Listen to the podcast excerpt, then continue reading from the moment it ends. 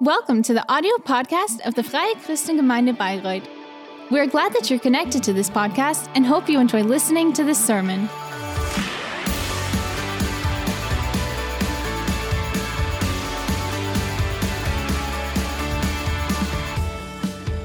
Schön, wenn ihr aufmerksam zuhört. Guten Morgen. It's great when you listen to it. And I wish you all a blessed Sunday, a blessed church service. Ja, Kai hat schon gesagt, Also to everyone who's listening from home. And Kai said, already said that I can carry on with our, Sabbat im Gespräch. our topic, living according to God's rhythm. It's about Sabbath. And last week, when Kai preached, it was about Sabbath, the rest day, and about memory. And today I want to carry on with Sabbath and the rest day and identity. And to the topic identity, I want to tell you a little um, experience from my life in the beginning. Most of you know, or some might not know, I- I am the coordinator of a school for for carers. And- And we don't only work in the school, but we also go to the senior facilities when they when our students have a praxis. the- um, we go to the senior facility. They have to care for it, and we, and it's like an exam. We look if they do everything all right, um, if they do how they learned it at our school. And it's a couple of years ago, uh, days ago, not so long, um, in a senior facility nearby, and one of my students um, was there. I was there early in the senior facility, and she was she had to um, care for one resident there. So I was there with her from the breakfast, and the special task was that that she didn't only have to care for her. Um, she also had to look um, about the personality, not only the body, and to care for her accordingly. And this Und diese Dame war auch And this um, this lady said, um, "My dire- director comes," and this woman was the director, einer Schule am Land. the woman of a school director. Ähm, a school so die, die on a village. Am Land, da gibt's so wichtige I don't know um, about the den Pfarrer und den like in the smaller village. There's there are some famous pers- personality and like the wirklich ganz, ganz hervorragend gemacht. Die Frau school director, and it was she was the the woman of him. And she was really dement al- already, but on the other side, she she knew this was her identity. I am the woman of the director. And- And when I was driving home, I was thinking about this, about this woman. The, woman of the director. she was a, around 90 years old, and partly also already dement. She was greeted as um, director, and and earlier when she was walking through the village, then everyone was really greeting her. She was served at the bakery in a different way, and and when she was somewhere where her her man held a speech, she was sitting in the first row. She was always dressed up nicely. And, and even on Sunday at church, she was dressed up nicely in the first row, greeted in a different way. Everyone was looking at her. She was the woman of the director. Um, she can't stand up on her own. She can't wash herself. She needs help. She also needs help to get out of her bath, bed. bed. But she's the woman of the director. That was and that is her identity. This is what defines her. Das ist ihr wichtig. Ich bin die Frau Even until a high age, this is important to her that she's the woman of the director. Even now in the nursing home, you can't imagine how she was taken to the breakfast room, how happy she was um, because she was accepted as the woman of director from my from my student. And in the end of her life, she's still the woman of the director. I don't know if she's, she was ever thinking about us, about her personality, about her identity, if she, she had any idea or a hobby which she would have liked to done, but she couldn't do it because she was the woman of the director. And she's got all her whole identity from the just from the profession of her husband. I don't know if there's anything if she suffered from it or if she enjoyed it to be the, the woman of the director for her life. And what has this to do with Sabbath? Now it's going to be exciting. Let's look into the Bible. And there's something spoken from God in the first in Genesis chapter 2 verse 2 and 3. It says, By the seventh day had finished the work he had been doing. So on the seventh day he rested from all his work. Then God blessed the seventh day and made it holy. And ähm, last week Kai said that um, God rested on the seventh day, even if he didn't have to. And I say, yes, he did. He didn't have to relax, but he had to rest indeed. Er and on a different part, it says he refreshed himself. It means it's not only about rest, but it's much it's about much more and this is our topic now. And God even went further that he uh, he made it a commandment for the people to take rest. God has got a constitution, it's the Ten Commandments. And how important is this day of rest that God says, I have only ten commandments, but one of them is about the day of rest. And now there's also a a part in the Bible, in Exodus, this is exactly this commandment. Remember the Sabbath day by keeping it holy. Six days you shall labor and do all your work, but the seventh day is a Sabbath to the Lord your God. On it you shall not do any work, neither you, nor son or daughter, nor your male or female servant, nor your animals, nor any foreigner resident in your towns. For in six days the Lord made the heavens and the earth, the sea, and all that is in them. But he rested on the seventh day. Therefore the Lord blessed the Sabbath day and made it holy. He made it holy, and this has been really speaking to me. It's more than resting, than relaxing. And, and as I said, if you've got only 10 commandments in the Constitution, and one is about rest, day of rest, then it's something really important to God. What we just read was really important because it makes clear that there's more about it. It's more about just resting.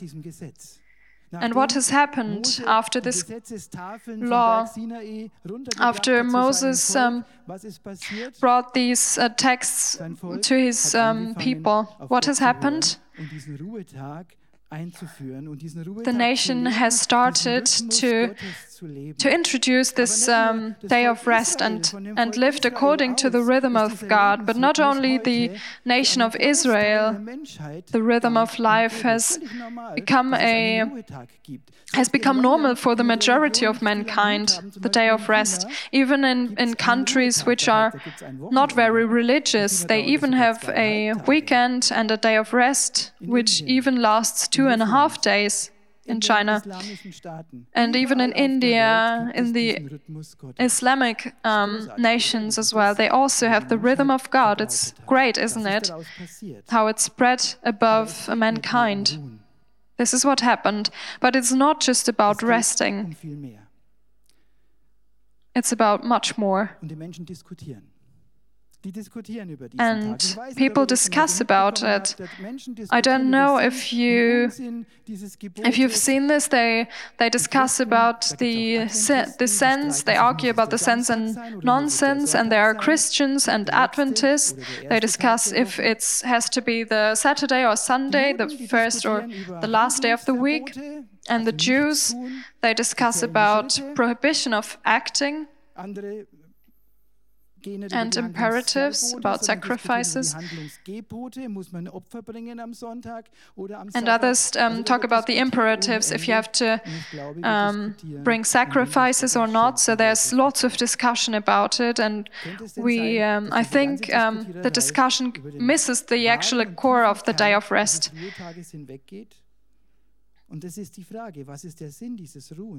And, and this is the question what is the sense of the resting? Why has God this rhythm of life?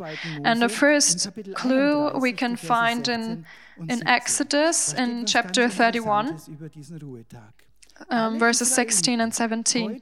The Israelites are to observe the Sabbath, celebrating it for the generations to come as a lasting covenant. It will be a sign between me and the Israelites forever, for in six days the Lord made the heavens and the earth, and on the seventh day he rested and was refreshed unglaublicher wichtiger Tag, dieser Sabbat. Es ist Gott so unglaublich wichtig. It's a really incredibly important day, this Sabbath. And now this, this day is becoming a, a, a part of the covenant, a sign of the covenant between between God and his people. And the Jews were taking over. They assumed the principle and Christians celebrate this day, the first day of the week, the Sunday, as Day of the Resurrection, when they celebrated the Holy Supper and celebrated church service. Äh, and over a really long time, about above thousand years, this has developed. And this tradition didn't remain without consequences, as Kai said last week already. Um, many other people um, declared the Jews and Christians as lazy. But um, there are also many people who looked uh, at it more closely, like personalities, and I want to look at this bit, a bit um, deeper now. There was a Roman philosopher, Seneca, who was looking at it, and he said, Weird thought. The Jews lose the seventh part of their lives by idleness, by doing nothing.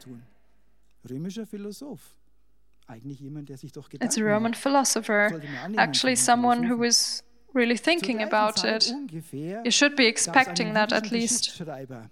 And at the same time, there was a historian, uh, Flavius Josephus, and he was living at the time of Jesus and he was writing that the Romans, when, when the Romans conquered um, Judea, they discovered th three world wonders the Dead Sea, the showbread table in the temple, and Sabbath. Sabbath as a world wonder because it's been really, really special. And much later in the 19th century, there was another Jewish um, writer, author. Ahad Ha'am, which you can see in my presentation here, he said, Not the Jews have kept Sabbath, but Sabbath has kept the Jews. Do we recognize something here? The Sabbath is more than just resting. And in the 20th century, there was a well known Austrian neurologist and psychiatrist. And he was looking to his patients and he saw a disease which he called Sunday neurosis indeed a disease. And he was writing, especially people who, who are nothing but hard workers um, get these neuroses. And he, he's writing on Sundays, the lack of meaning of the metropolitan everyday life is revealed. Do we recognize something? If you just rest, it's even dangerous. It can make you ill. And now we are in the topic. But at least now, the Sabbath was in the whole Jewish history not, not only a day of rest, but it was the central identification point of the Jewish nation. And if we still have Jews today and the, the state of Israel, then it's just because of Sabbath. It's a really important day which has kept them together and which was their identity, which were their point of collection as well. And how could a nation which was spread all over the world, how could they survive? Because they had identification point and Sabbath is one of the most important of them. And that's why Ahad Ha'am said, not Jesus have kept Sabbath, but not the Jews have kept Sabbath, but Sabbath has kept the Jews. And this is one of the world wonders which the Romans have discovered. So without the Sabbath, there wouldn't be a Jewish nation anymore. It's their identity until now. But as I said, it's not about relaxing, it's not about doing nothing, and not about sacrifices. It's about my and about your identity. The day of rest will throw you back, will pull you out of your routine. On this day, everything is differently. There are no obligations and no work routine, no tasks, no routine. But suddenly you are just yourself. And in this rest, you can either get a neurosis or or you can think about God and your identity. And therefore, the New Testament talks about that they have celebrated the um, church service and that they celebrated the Holy Supper to think about God and their identity. And now this I am um, this question moves into the center. And I want I don't want to I um, define identity. There are really difficult definitions which, which are hard to understand, but I, I just want to ask this one question Who am I? What defines me?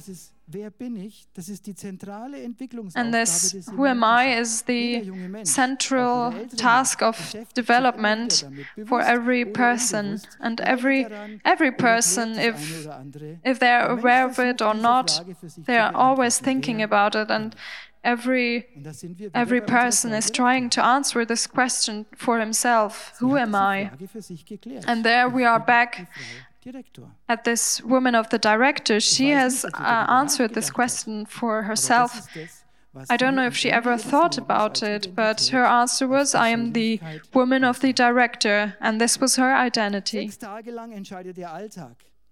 And six days the uh, everyday life is deciding if, if, it's work or school or uni, wherever I are, is deciding about my identity and about my self worth. But on the seventh day, God takes over if you get involved with Him. In this case, God will define your identity, but it can be really exhausting thinking about it. And and sometimes you might have um, thoughts which aren't very positive as well. And what are people doing from it? They avoid this question. And, and now there's another definition. It's not Sabbath anymore, but it's weekend. And it's all about leisure activities where people devote themselves to their hobbies. And there has developed a, a huge industry which is worth billions, which only aims to to distract us from the actual question, Who am I? And what's happening on the day of rest? You have you have um, appointments. There is traffic jams. There's so much going on. But what's actually my identity? We don't we, we won't have time to think about it. Um, there was a theologian in the uh, which who was um, Dietrich Bonhoeffer, and he was a membership in the resistance against the Hitler regime. He's been imprisoned. They arrested him in 1943 and put him into the concentration camp Buchenwald, later in a concentration camp Flossenbürg. And on the 5th of April 1945, he He's been killed through the Hitler regime on the 19, 9th April of, April of 1945. And, and now this is arrest, everything which has made up myself before hasn't got any meaning anymore for him, but he has asked these questions to himself and he wrote a poem about it. And I will take the time, I want to read out this poem for you. For who am I? They often tell me I come out of my cell calmly, cheerfully, resolutely, like a lord from his palace. Who am I? They often tell me I used to speak to my warders freely and friendly and clearly, as though it were mine to command. Who am I? They also tell me I carry the days of misfortune, agreeably, smilingly, proudly, like one who is used to winning. Am I really then what others say of me? Or am I only what I know of myself? Restless, melancholic, and ill, like a caged bird, struggling for breath, as if hands clasped my throat, hungry for colors, for flowers, for the songs of birds thirsty for friendly words and human kindness, shaking with anger and fate, and at the smallest sickness, trembling for friends at an infinite distance, tired and empty at praying, at thinking, at doing, trained and ready to say goodbye to it all. Who am I? This or the other? Am I one person today and another tomorrow? Am I both at once? In front of others, a hypocrite, and to myself a contemptible, fretting weakling? Or is something still in me like a battered army, running in disorder from a victory already achieved? Who am I? These lonely questions mock me. Whoever I am, you know me. I am yours, O oh God.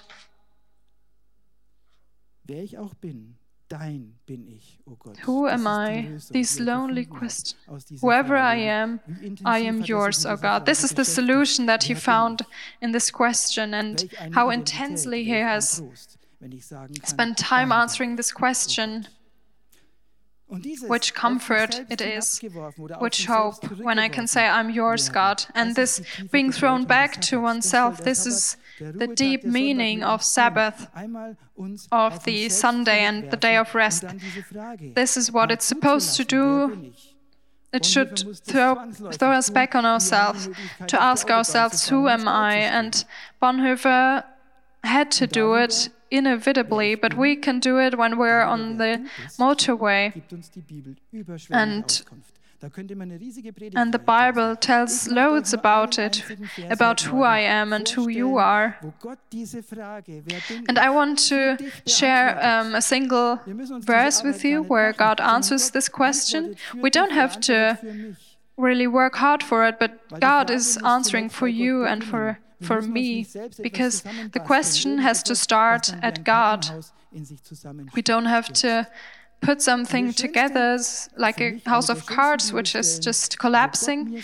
And one of my favorite um, psalms or parts from the Bible is Psalm 139, verses 13 to 16, which I want to give you, and you can highlight them in your Bible. For you created my inmost being, you knit me together in my mother's womb. I praise you because I am fearfully and wonderfully made. Your works are wonderful. I know that full well. My frame was not hidden from you when I was made in the secret place, when I was woven together in the depths of the earth. Your eyes saw my unformed body.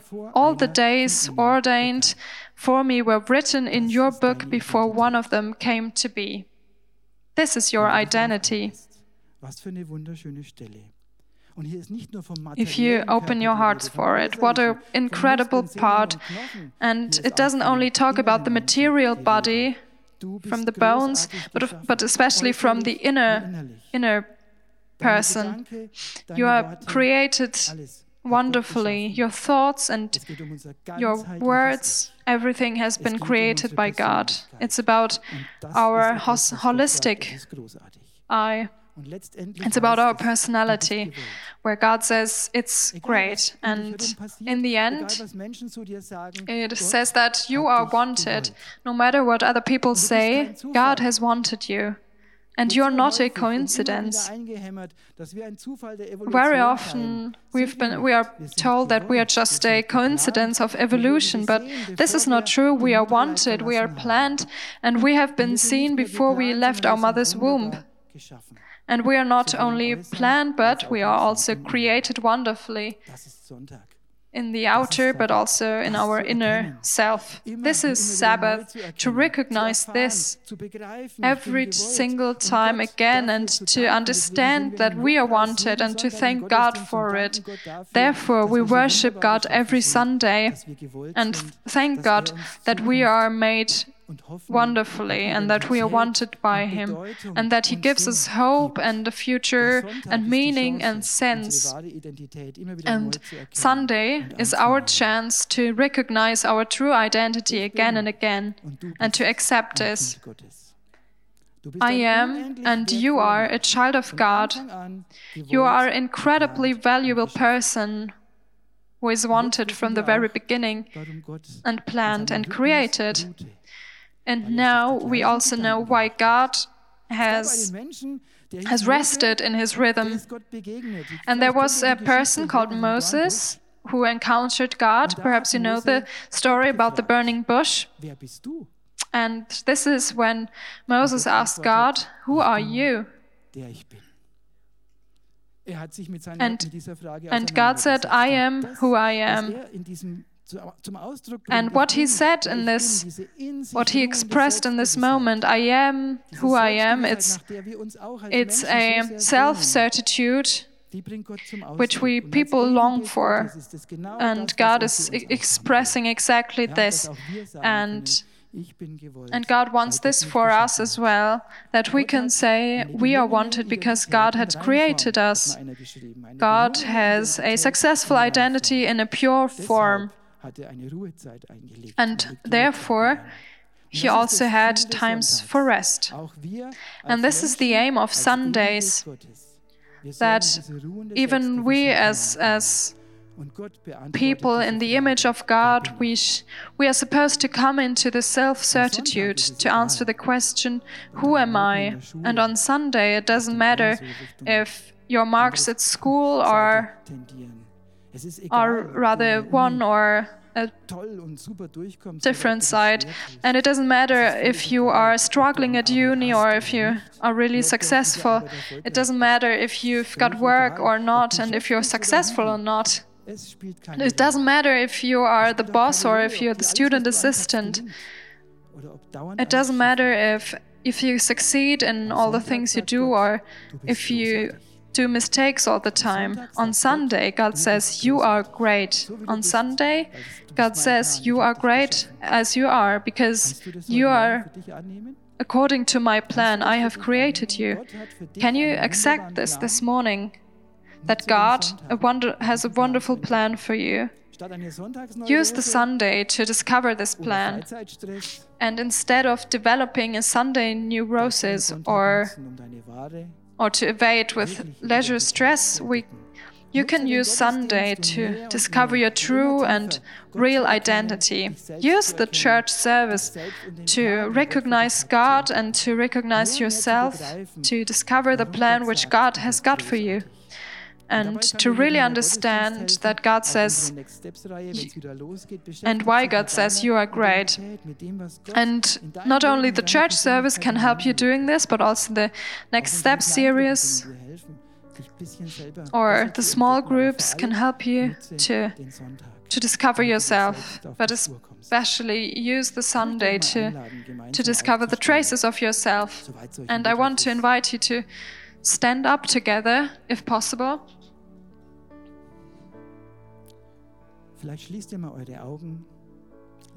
And perhaps you close your eyes now and, and be thrown back to yourselves. I want to ask you a couple of questions. Have you got an idea of, of the plan that God has made for you and your life? Have you discovered your identity, which is given by God? Or have you heard it for the first time that God has wanted you and that He planned and made you and created you wonderfully? Then I want to pray for you if you want to, if you can answer these questions with yes. I just want to ask you. Oh, Please raise up your hands if, if this applies to you. Now let's pray together. Lord, I want to thank you for for everyone who was raising their hand. I want to thank you for every single person in this room, for everyone that you have made us wonderfully. I want to thank you that you wanted us and that you've got a plan for our life, which has already started be before we started to exist. And I want to thank you that you don't see us as a coincidence of evolution, but that you are the creator of all things and that you have made us, that we can recognize you. And I want to thank you that you are here with us this morning. I want to ask you that you bless us and that you let us recognize who you are and that you let us discover who we are, that we can use the Sundays to discover our own identities. And I thank you for for every single one. I thank you for blessing us. I thank you for this Sunday and for the opportunities that you have given us with your rhythm. Amen.